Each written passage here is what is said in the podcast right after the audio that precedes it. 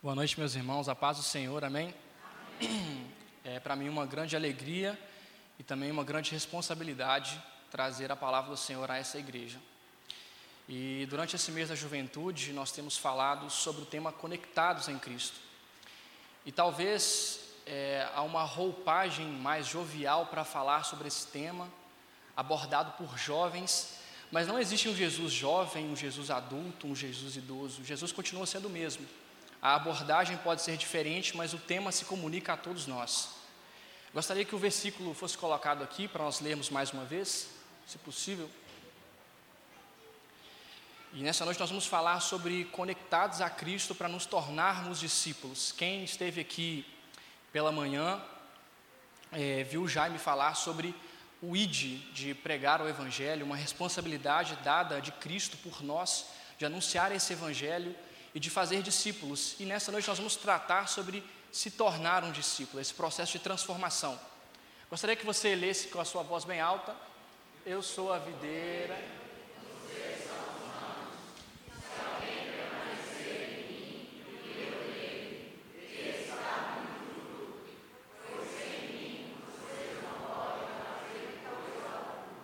Amém. Percebam que nesse versículo existe uma condição para que possamos dar frutos. E a condição é que Ele esteja em nós e nós estejamos nele. Ele diz que ainda que sem mim nada podeis fazer. E não sei você, mas quando eu lembro desse tema conectado, eu me lembro bastante de internet. É uma coisa muito comum, nós nos lembramos de conectar ao Wi-Fi, à internet. E existe uma brincadeira que só sabe o que é desespero quem já está há horas mexendo no celular em casa e percebe um sinalzinho demais em cima do celular. E percebe que está usando o seu banco de dados de internet pago ao invés de estar conectado ao Wi-Fi. E a nossa vida com Cristo pode ser comparada a isso. Às vezes é possível estar dentro da igreja, é possível estar falando do nome dele e ainda assim não conectado a ele. E quando nós estamos conectados a outras fontes, essas outras fontes cobram o seu preço. E nós somos afastados de Cristo sem às vezes percebermos, e deixamos de estar conectados a Ele. E é por isso é importante, quando falamos de estar conectados a Ele, falamos não apenas para pessoas que ainda não foram conectados, mas falamos também sobre manter essa conexão. Precisamos nos manter conectados naquele que, que pode nos fazer produtivos. E nós vamos ler mais um texto nessa noite, Apesar de que o texto lido pelo pastor em João, no capítulo 15, verso 1 ao 15, será muito utilizado por nós aqui nessa noite, mas nós leremos outro texto. Evangelho de João, no capítulo 21, nós leremos a partir do verso 15. Evangelho de Jesus Cristo, segundo escreveu João, capítulo 21.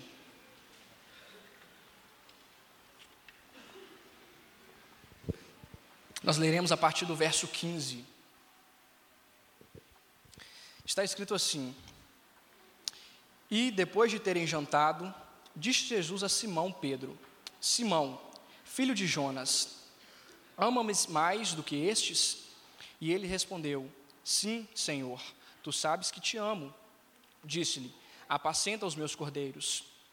Tornou a dizer pela segunda vez: Simão, filho de Jonas, ama-me? Disse-lhe: Senhor, tu sabes que te amo. Disse-lhe: apacenta as minhas ovelhas. Disse-lhe a terceira vez: Simão, filho de Jonas, ama-me? Simão entristeceu-lhe por ter dito a terceira vez: Ama-me? E disse-lhe: Senhor, tu sabes tudo, sabes que eu te amo. Jesus disse-lhe: Apacenta as minhas ovelhas. Na verdade, na verdade te digo que, quando eras moço, te cingias a ti mesmo e andavas por onde querias. Mas quando já fores velhos, estenderás a mão, e outro te cingirá e te levará para onde tu não queiras. E disse isso, significando com que a morte dele havia de glorificar a Deus. E dito isso, disse-lhe: Segue-me. Feche seus olhos mais uma vez, nós vamos orar. Senhor Deus, nós somos falhos, pecadores e somos necessitados do Senhor. Eu te peço que nessa noite o Senhor olhe para nós com um olhar de misericórdia e traga uma palavra ao nosso coração. Sei eu de mim que não sou capacitado para trazer algo aos meus irmãos, mas eu sei que o Senhor está aqui nessa noite o Senhor que falará. A tua palavra foi lida e nós queremos nos ater ao que ela quer dizer ao nosso coração, para que possamos sair daqui ainda mais apaixonados pelo Senhor. Clamamos em nome do teu filho. Amém. Certa feita, um homem temente a Deus resolve levar o seu filho para pescar. E o seu filho, também temente a Deus, ainda muito jovem, uma criança, pede ao pai para que ele também pudesse levar um coleguinha que ele estava evangelizando na escola, coleguinha esse que não conhecia a Cristo. E o pai prontamente atende o pedido do filho.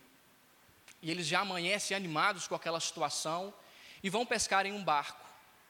E durante todo o dia, o pai e o filho começam a falar de Jesus para aquele coleguinha, e ele ouvia atentamente aquela pregação, algo novo anunciado a ele.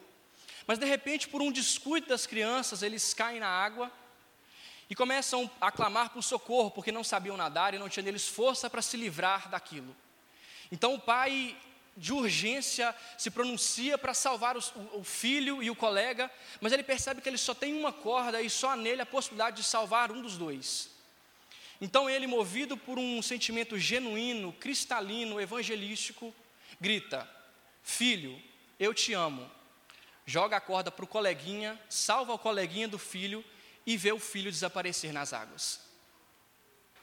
É preciso muita intimidade para convidar alguém para almoçar na sua casa. É preciso ainda muito mais intimidade para convidar alguém para ser o seu padrinho de casamento. Mas quanta intimidade é necessária para convidar alguém a morrer por uma causa sua? Quanta intimidade é preciso para pedir alguém para que abra mão dos seus sonhos, dos seus projetos e das suas vontades para viver algo que não é dele? Eu me lembro de uma vez que eu era ainda criança e eu quebrei a calculadora do meu avô e eu olhei para o Otávio e falei assim: Otávio, você pode assumir a culpa por mim? E o Otávio falou que podia. Eu me senti íntimo dele o suficiente para pedir que ele assumisse essa culpa por mim, para que ele assumisse essa responsabilidade por mim. E nós lemos no, em João capítulo 15 que Jesus olha para os seus discípulos e diz: Vocês serão os meus amigos se fizerem o que eu mando. Eu já não chamo vocês de servos, porque o servo não sabe o que é a obra do seu senhor, mas eu chamo vocês de amigos. O Senhor precisou olhar no, nos olhos daqueles homens, o Senhor precisou chamar de amigos para confiar a eles uma obra. E aqueles a quem o Senhor chamou de amigo, o Senhor não poupou da morte. Aqueles a quem o Senhor chamou de amigo, o Senhor não poupou do sofrimento. Aqueles a quem o Senhor chamou de amigo, Ele confiou a eles a expansão do Evangelho. E da mesma forma, o Senhor olha para mim, para você, olha para os nossos pastores e confia a nós a pregação do Evangelho. Mas para isso é preciso disposição e é preciso estar conectados àquele que pode produzir vida. Porque nós não podemos produzir vida. Nós somos apenas o canal que leva a vida que é produzida por Ele. E especificamente nessa noite eu quero tratar sobre a vida de um dos apóstolos, apóstolo Pedro, que teve a sua vida moldada, transformada, para que um dia pudesse ser um grande pregador do Evangelho.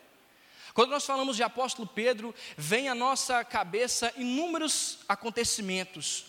Um homem de opinião forte, um homem que prontamente tem, se pronuncia, um homem que às vezes fala bobagem porque quer o seu primeiro a falar, mas um homem forte de presença que todos lembram. Certamente, quando lembramos os outros discípulos, talvez o primeiro que vem à mente seja ele, se não o primeiro, um dos primeiros. E a Bíblia conta que o encontro de Jesus com esse homem acontece através de um milagre. Eles haviam pescado durante a noite inteira e Pedro era um pescador experiente. Diz a tradição que talvez o seu pai era pescador também. Então, se havia uma coisa de que esse homem entendia, era de pescaria. Um homem ignorante que trazia um sotaque fortíssimo. E Jesus olha para eles e diz: Vocês não apanharam nada essa noite, mas segundo o que eu vos mandar, vocês apanharão. E a Bíblia fala que ele olha, eu imagino que ele acha estranho e pense: quem é esse cara para falar de mim, para falar comigo sobre pesca? Mas tudo bem. E a Bíblia fala que eles fazem uma grande pescaria. E todos ficam impressionados. E Jesus olha para Pedro e diz: Olha, eu te farei pescador de homens. É como se o Senhor estivesse dizendo: Esse milagre não é nada perto daquilo que eu quero oferecer através da sua vida. E ele diz que prontamente esse homem larga tudo e começa a seguir Jesus. E durante a estadia de Jesus nessa terra, nós vemos inúmeros episódios que acontecem com Pedro. Por exemplo, quando ele vê Jesus andando sobre as águas, talvez com uma forma de impressionar os outros discípulos, ele é o primeiro a dizer: Se és tu mesmo, eu também quero andar sobre as águas. E a Bíblia diz que ele começa a andar sobre as águas, em determinado momento ele olha e pensa: Realmente eu estou sobre as águas. E a Bíblia fala que vem medo ao coração dele. Ele clama a Jesus por socorro, e Jesus diz: Pedro, você é um homem de pouca fé mas Jesus o salva, Jesus o transforma. A Bíblia fala de outros momentos em que Pedro se pronuncia, talvez de forma indevida. A Bíblia fala que Jesus começa a falar com ele sobre o que iria acontecer na vida dele, sobre a crucificação, sobre um período de sofrimento, e Pedro se levanta com um olhar misericordioso e diz: Não, Senhor, o Senhor não pode permitir que isso aconteça a ti. Tenha misericórdia da sua vida. E Jesus olha para ele e diz: Arreda-te de mim, Satanás. Porque Jesus sabia o plano que ele tinha. E a Jesus queria transmitir àqueles homens o plano que ele tinha, mas aqueles homens, em determinados momentos, havia neles dificuldade para entender o plano de Cristo. Mas pelo aproximamento de Jesus com esse homem, nós percebemos que Jesus não desiste dele. Nós percebemos que Jesus há nele um intuito muito grande de trabalhar na vida dele. E a palavra do Senhor diz que Jesus, angustiado, sabendo que estava prestes à sua crucificação, resolve orar. E de quem Jesus se lembra? De Pedro. Ele chama Pedro, Tiago e João e diz: Vem orar comigo. E Jesus ignora o fato de que Pedro havia falhado com ele diversas vezes. E Jesus ali abre o seu coração e diz: A minha alma está profundamente angustiada. E a palavra do Senhor diz que Jesus pede aos discípulos que fiquem ali e que orem por ele. E ele entra para dentro do Getsemane e começa a orar, e a Bíblia fala que Jesus volta e encontra eles dormindo. E a indagação de Jesus é a Pedro. Ele diz: Pedro, nem uma hora pudestes velar comigo. E Jesus volta a orar no Getsemane e novamente o Senhor encontra os seus discípulos dormindo. E pela terceira vez, o Senhor volta aos seus discípulos, o encontra dormindo, mas Jesus agora já tem uma postura diferente. O Senhor levanta os seus discípulos e diz: É chegado a hora que o Filho de Deus será entregue na mão dos homens. E a palavra de Deus diz que Judas já vem chegando com a multidão de exércitos e Pedro, novamente, numa atitude de querer fazer algo com as suas próprias mãos, sem entender o significado daquilo, ele arranca a orelha de um sumo sacerdote e Jesus olha para Pedro e fala: Pedro, parece que você não entendeu nada. Se eu precisasse de alguém me livrar da mão deles, eu rogaria ao meu pai e ele me enviaria doze legiões de anjos. Eu não preciso disso. Guarda a sua espada. Esse momento é preciso. E a Bíblia fala que Jesus é levado à crucificação. E quando Jesus está prestes a ser crucificado, quando Jesus está naquele período, as Pedro rodeando, Pedro andando por trás, Pedro andando por volta, alguém olha para Pedro e fala: esse é um dos dele. Esse cara andava com Jesus. E Bíblia fala que Jesus diz não. Pedro diz não, eu não conheço esse Jesus. Eu não tenho parte nenhum com ele. E Pedro sai com medo da repreensão daqueles homens. Só que novamente as pessoas começam a reconhecer Pedro. Não. Esse homem aí é um dos que andava com esse Jesus. E Pedro diz: Não, eu não tenho parte nenhum com esse homem. E pela terceira vez eles começam a indagar Pedro, e a Bíblia fala que Pedro fica irado, ele começa a espraguejar e fala: Eu não tenho nada com esse homem.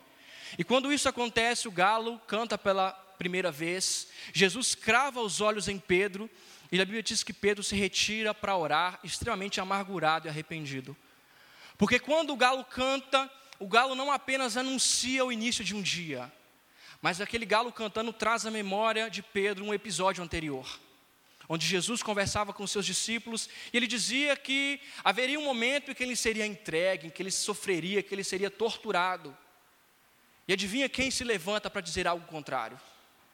Pedro se levanta e diz: Olha, ainda que todos te abandonem, eu não vou te abandonar, Jesus. Eu te sigo até a morte. E Jesus olha para Pedro e fala assim: Você me segue até a morte? Você vai me seguir até a morte, Pedro? E Jesus olha, Pedro, antes que o galo cante, você vai me negar três vezes. E quando o galo canta para aquele homem, ele se lembra desse episódio e lembra: eu acabei de negar o meu ministério, eu acabei de negar o meu Cristo, eu acabei de negar o meu apostolado. Estava tudo acabado. Aquela pessoa que havia depositado esperança em Pedro, por ele havia sido traído. Jesus era um homem que tinha retirado Pedro da ignorância, da pescaria, tinham levantado ao patamar de apóstolo, de discípulo, e ele olha e não tem coragem de dizer que havia caminhado com aquele homem. E a palavra de Deus diz que Pedro olha para os seus irmãos, para os outros discípulos e diz: Eu vou pescar. E Pedro não vai pescar porque ele precisava de sustento. Pedro não vai pescar porque ele não tinha nada para fazer. Pedro vai pescar porque ele entendeu que ele havia voltado à estaca zero. Pedro entendeu que ele havia voltado ao lugar onde Cristo o havia encontrado. E que sem Cristo, o que ele tinha que fazer era pescar. O seu chamado havia acabado, o seu ministério havia chegado ao fim, e só restava a Pedro a pescaria.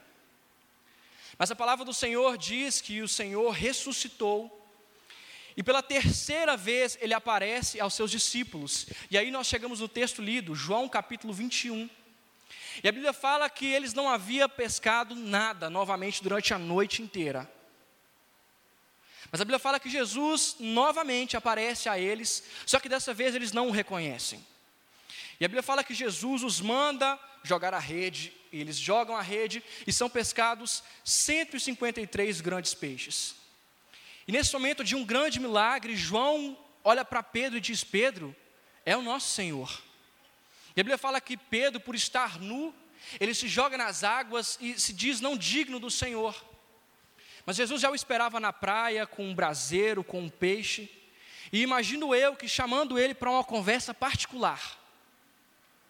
E conversa com ele sobre o texto que nós lemos. Jesus olha para Pedro e Pedro, você me ama mais do que esses outros? E Pedro olha para Jesus e fala: Jesus, o Senhor sabe de todas as coisas e sabe que eu te amo. Então Jesus o diz: apacenta as minhas ovelhas. Só que Jesus novamente o pergunta: Pedro, você me ama mais do que esses outros? E Pedro novamente responde: Senhor, o Senhor sabe que eu te amo. Então Jesus responde: Pedro, apacenta os meus cordeiros. Mas novamente o Senhor pergunta: Pedro, Tu me amas? E a Bíblia diz que o Pedro se entristeceu com essa terceira pergunta. E para nós entendermos o motivo do entristecimento desse homem, nós precisamos recorrer ao original grego desse texto. Os gregos não definem o amor só em amor. Eles não olham para o amor de um casal e dizem amor, olham para o amor de pai e filho e dizem amor. Eles dividem o amor em outras espécies de amor. E se olharmos o original grego desse texto, Jesus olha para Pedro pela primeira vez e diz: Pedro, você me ama com amor ágape? E o amor ágape é tão forte, capaz de dar a vida. O que Jesus estava perguntando a Pedro era: Pedro, você me ama o suficiente, você me ama a ponto de dar a sua vida por mim?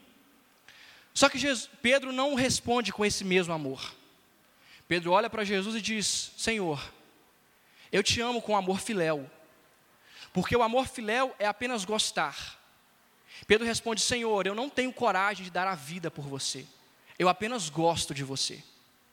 Eu imagino que quando Jesus indaga esse homem, passa um filme na cabeça dele. Ele lembra que a última vez que ele havia dito que ele amava o Senhor de forma suficiente para dar a vida por ele, ele o havia negado três vezes. Pedro havia entendido que nele não havia força o suficiente para dizer: Eu tenho coragem de dar a vida por você. Então Pedro, pela primeira vez, de uma forma humilde, ele olha: Senhor, eu te amo com amor filos. Eu apenas gosto do Senhor. Não há em mim capacidade para dar a vida pelo Senhor. E a Bíblia diz que Jesus novamente olha para Pedro e diz: Pedro, você me ama com amor ágape, você me ama com amor o suficiente para dar a sua vida por mim? E Pedro novamente responde: Senhor, eu te amo com amor filos. Eu não tenho forças em mim para dar a minha vida pelo Senhor. O Senhor sabe que eu apenas gosto do Senhor. Só que na terceira pergunta, o Senhor muda. Jesus fala: E Pedro, então pelo menos você gosta de mim? Pedro, você me ama com amor filos? E Pedro responde: Senhor, o Senhor sabe de todas as coisas. E o Senhor sabe que eu apenas gosto do Senhor que não há em mim forças para dar a vida pelo Senhor, mas eu gosto Senhor. Mas em todas as respostas de Pedro, o Senhor o diz: apacenta as minhas ovelhas, apacenta os meus cordeiros, apacenta as minhas ovelhas. Eu imagino que Pedro fechou seu coração e se preparou para que Jesus dissesse: Pedro, finalmente você entendeu. Pedro, como você é cabeça dura, você precisou me negar três vezes, eu precisei morrer, para você ter coragem de admitir que você não tem força para me amar o suficiente para dar a vida por mim. Mas o texto que nós lemos demonstra uma resposta diferente de Jesus. Quando Pedro entende que finalmente ele não tem força suficiente para dar a vida pelo seu Senhor, o Senhor confia a ele a obra do Evangelho. O Senhor confia a ele o cuidado das ovelhas. E o Senhor diz mais: Pedro, você não tem coragem de dar a sua vida por mim? Mas eu te digo: você vai morrer um dia e não será pelas suas mãos, e a sua morte há de glorificar o meu nome. E essa palavra demonstra o quanto não há em nós força para a pregação do Evangelho, o quanto não há em nós forças para estarmos conectados a Ele, mas a força vem dEle. Naquele momento, Jesus restaura o ministério do apóstolo Pedro. Apóstolo Pedro agora se levanta de forma diferente.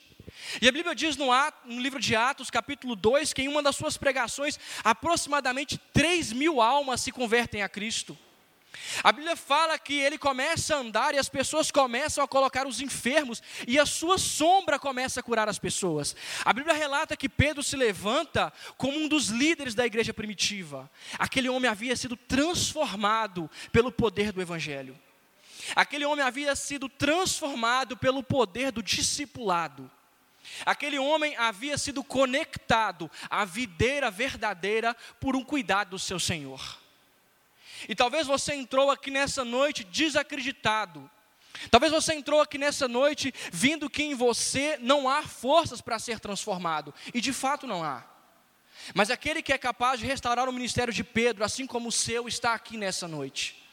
Assim como o ministério de apóstolo Pedro foi restaurado, a sua vida pode ser restaurada, a nossa vida pode ser restaurada. E no livro de João, no capítulo 15, que o pastor leu, nós vemos que Jesus traz a nós uma responsabilidade. Ele fala: olha, o ramo que não dá frutos, eu corto ele fora. Porque aqui é para ser útil, aqui é para dar fruto. Só que ele diz: mas a vara por si só não produz fruto. Ela tem que estar ligada em mim para produzir frutos. E assim como Jesus trabalhou para moldar a vida daquele apóstolo, nós carecemos de uma moldagem, de uma transformação vinda de Cristo a nós. Só que, como eu disse no início, o chamado de Cristo, aqueles homens, aqueles discípulos, era um chamado a abrir mão de tudo. E se Jesus dissesse a você, a sua morte há de glorificar o meu nome, qual seria a sua reação? E se Jesus olhasse para você e dissesse, sabe aqueles sonhos que você tem, sabe aqueles projetos que você fez? Então, descarta, porque os meus sonhos são outros, os meus planos são outros. A Bíblia fala apenas sobre a morte de apóstolo Tiago, mas a tradição diz que quase todos os discípulos morreram pelo viés do martírio. A tradição diz que alguns morreram pelo fio da espada, lança, flecha, crucificado, decapitação. Sabe, aqueles homens a quem o Senhor chamou de amigos. Mas o Senhor precisou olhar nos olhos daqueles homens, o chamar de amigos, para saber que eles tinham capacidade para morrer por Ele.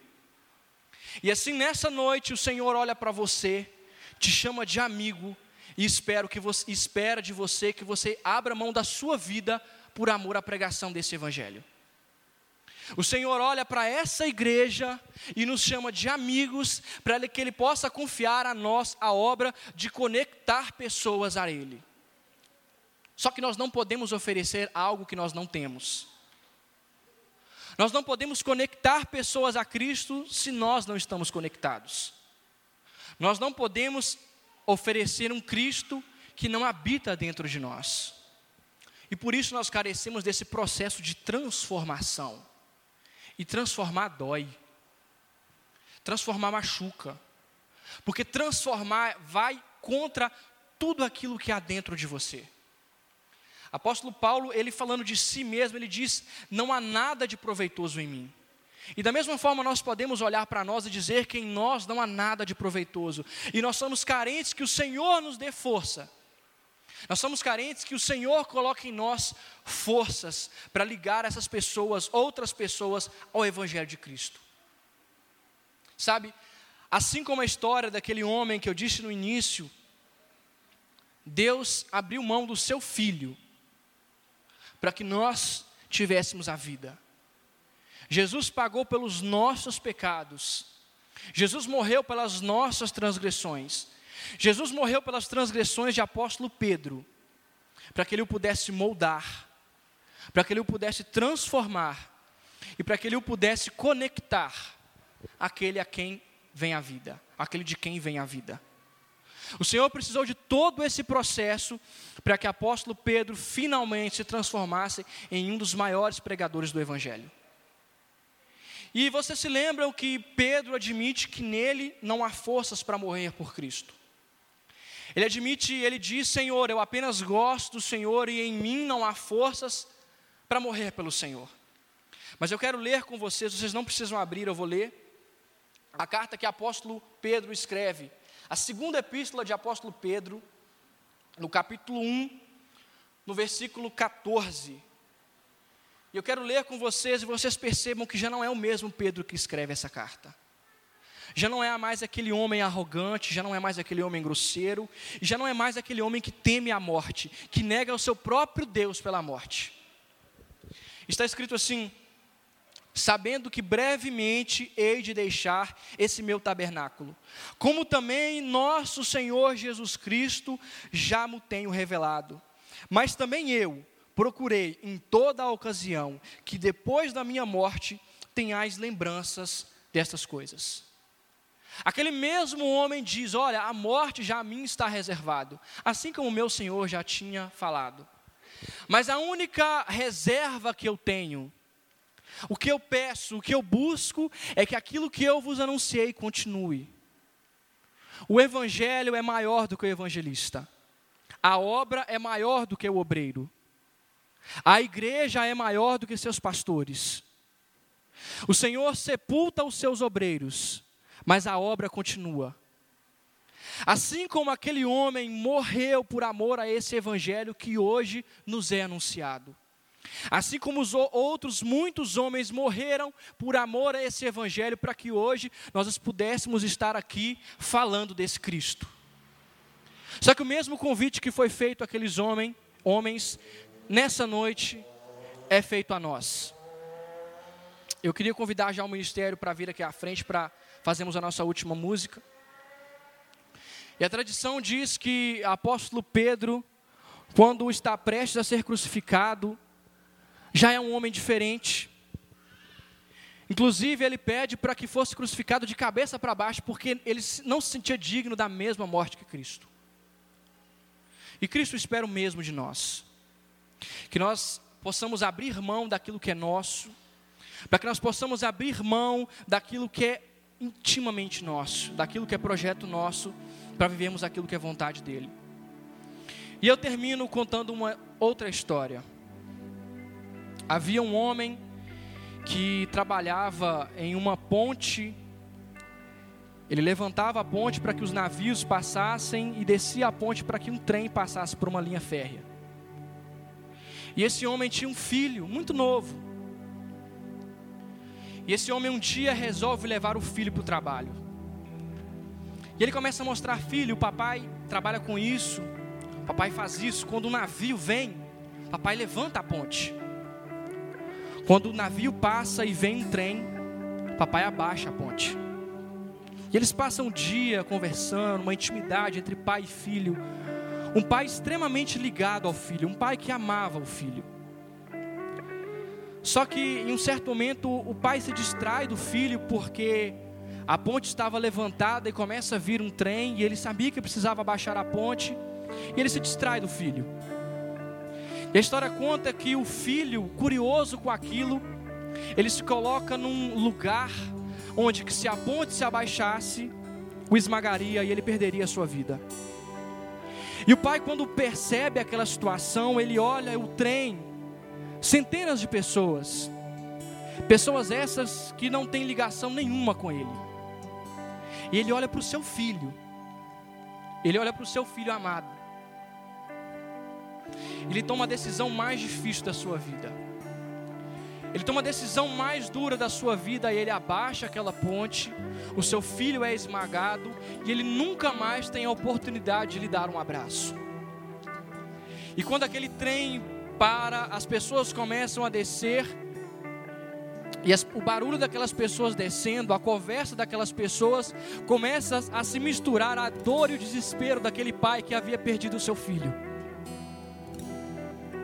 O pai havia sacrificado o seu filho para salvar a vida de inúmeras pessoas que sequer conheciam ele. E da mesma forma, o Senhor espera de nós o sacrifício suficiente para salvar vidas.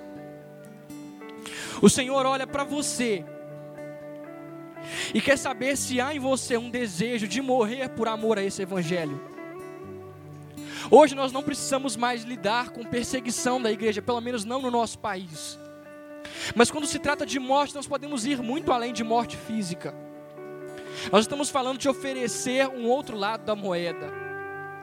Nós estamos falando de oferecer perdão a quem só te traz ofensa.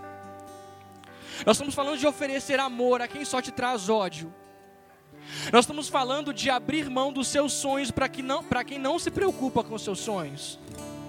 E Jesus olha para a igreja batista do Bom Retiro, olha para nós com um olhar de amor, e olha para nós já sabendo que em nós não há forças para esse projeto. Ele olha para nós já sabendo que em nós não há forças para morrer por Ele. Mas ainda assim Ele confia essa obra às nossas mãos, porque Ele sabe que a força não vem de nós, mas a força vem dEle.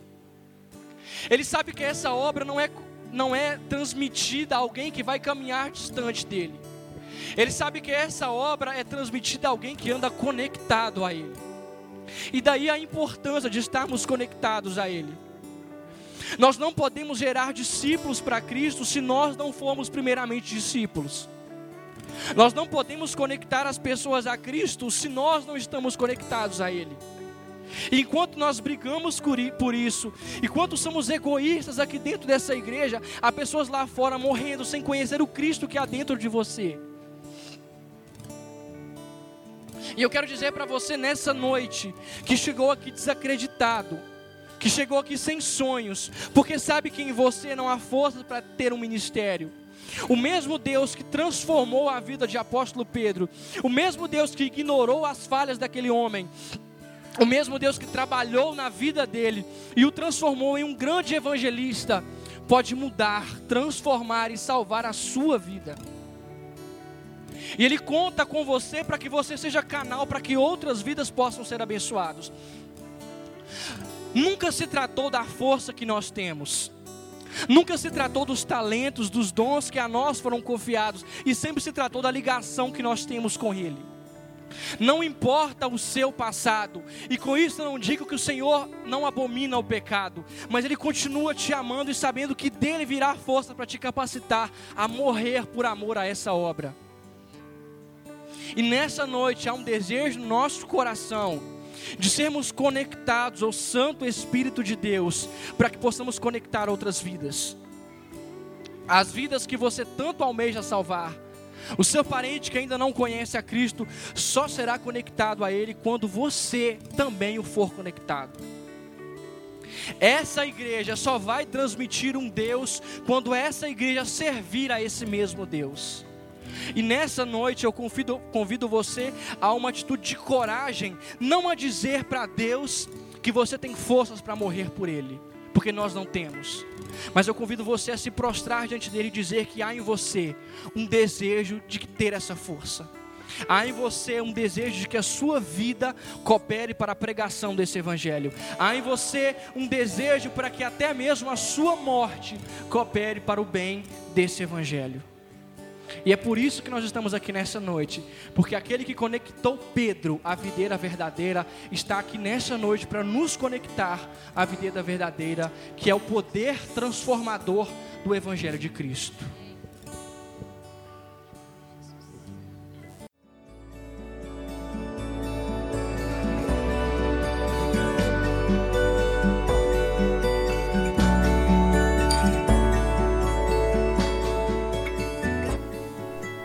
Igreja Batista do Bom Retiro tem plena convicção de que a palavra de Deus é poder para salvar e transformar vidas. Nosso desejo é que essa mensagem tenha alcançado seu coração. Para saber mais sobre quem somos e em quem acreditamos, acesse ibbrpatinga.com.br.